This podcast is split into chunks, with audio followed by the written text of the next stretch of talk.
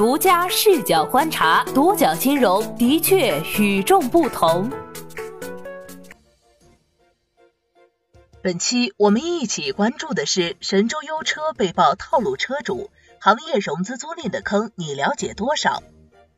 近年来，汽车融资租赁市场越来越火爆，伴随而来的行业乱象也越来越多。近日，有媒体报道，神州优车旗下的汽车金融产品神州车闪贷被爆出诸多套路，包括收取多项名目的费用、逾期拖车、虚假宣传等等。类似投诉很多，一方面，消费者对于新兴的融资租赁模式还缺乏一定的了解；另一方面，融资租赁公司在开展业务时未能向消费者解释规则，甚至虚假宣传，导致出现信息不对称情况。在已有的消费者投诉案例中，有哪些坑需要注意？独角金融带大家一探究竟。在拒投诉上，从二零一七年十一月开始至今，针对神州车闪贷的投诉有六十二条，投诉内容基本上都是套路贷、恶意拖车、砍头息、天价拖车费、虚假宣传等等。据其中一名投诉人刘先生，他于二零一八年四月与神州车闪贷签订了融资租赁合同和机动车辆抵押合同，以十一点二三万元的价格将自己的车卖给了神州。神州购买该车辆后，再将该车出租给刘先生，但实际上刘先生只拿到了九万多元，剩余的两万多元作为手续费、GPS 服务费、管理服务费、服务费等，已直接被神州车闪贷扣除。之后，刘先生想提前还款，但是对方表示，如果想提前还款，需要一次性付清车辆转让款十一点二三万元。刘先生很愤怒，他认为这就是套路贷。陈先生与刘先生的遭遇很类似，陈先生也在神州车闪贷申请了一笔贷款三万六千七百元，实际到账三万三千元。账单逾期后，车辆被私自拖走。神州车闪贷表示，如果取车，需要交余款的百分之十至百分之二十作为拖车费，并且一次性缴清包括贷款、拖车费在内的所有款项。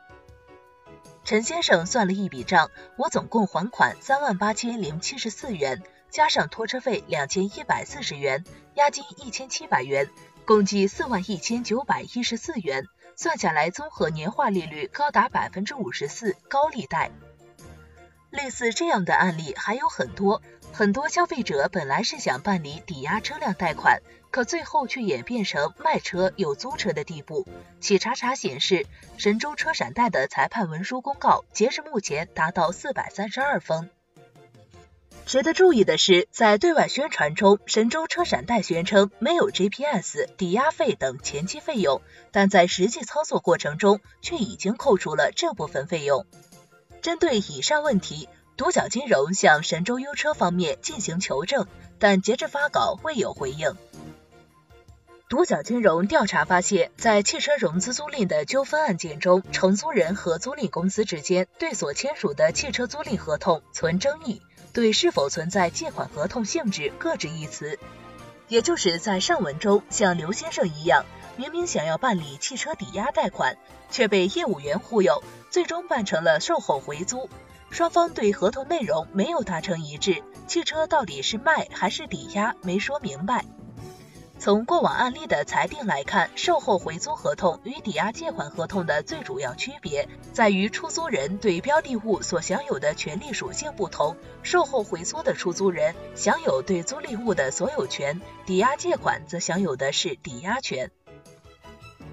有证据认定属于售后回租合同，只要合同主要内容符合租赁形式，并写明双方就汽车租赁达成统一且签字确认。那么后期汽车租赁合同履行过程中，承租人需要按合同履行支付租金的义务。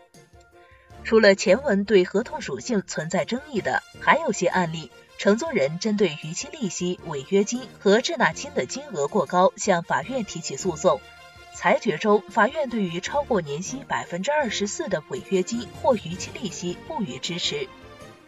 独角金融发现，仅售后回租这一种形式引发的纠纷，在裁判文书网中就找到四千六百零五个结果。实际上，汽车融资租赁还包括直接租赁的模式，同样也存在砍头息、高额违约金不能提前退车、支付高额拖车款等问题。以汽车和售后回租为关键词检索有四千余起案件。此前，独角金融曾报道过，在融资租赁公司申请一年期贷款购车被坑的案例。消费者以为跟在银行贷款买车一样，只要按时还款就没有问题了。但还款还了七期之后，逾期了一天，车被融资租赁公司拖走，这才发现自己签的是融资租赁合同。一年租期期间，汽车产权归属融资租赁公司，一年之后，汽车产权才会过户到个人。不了解汽车直租模式的，常常会被表面上贷款零利率吸引，真踩了坑，后面还会有其他名目的费用等着自己。当然，融资租赁乱象中受伤害的不只是承租人。虽然融资租赁公司通过风控手段，比如车辆安装 GPS 等方式，在发现承租人违约后，能够迅速收回车辆来降低风险，但近两年从警方破获以租代购诈骗汽车案件中，还是能看到有不法分子租到车后拆除 GPS，或者装上 GPS 干扰器，将车转手卖出的做法。苏宁金融研究院互联网金融中心主任薛红岩对独角金融表示，一般而言，售后回租模式并不会直接办理车辆过户手续，车辆仍然登记在个人名下，平台主要通过售后回租合同、抵押登记手续和买卖合同等控制所有权。风险事件发生时，平台处置车辆仍会面临一定的困难。你对汽车融资租赁有何看法？欢迎在留言区聊聊你的观点。如果你遇到汽车融资租赁陷阱，也可以在评论区留言，或者关注独角金融微信公号，进入后台给我们留言。好的，以上就是本期节目的全部内容，谢谢收听，咱们下期再见。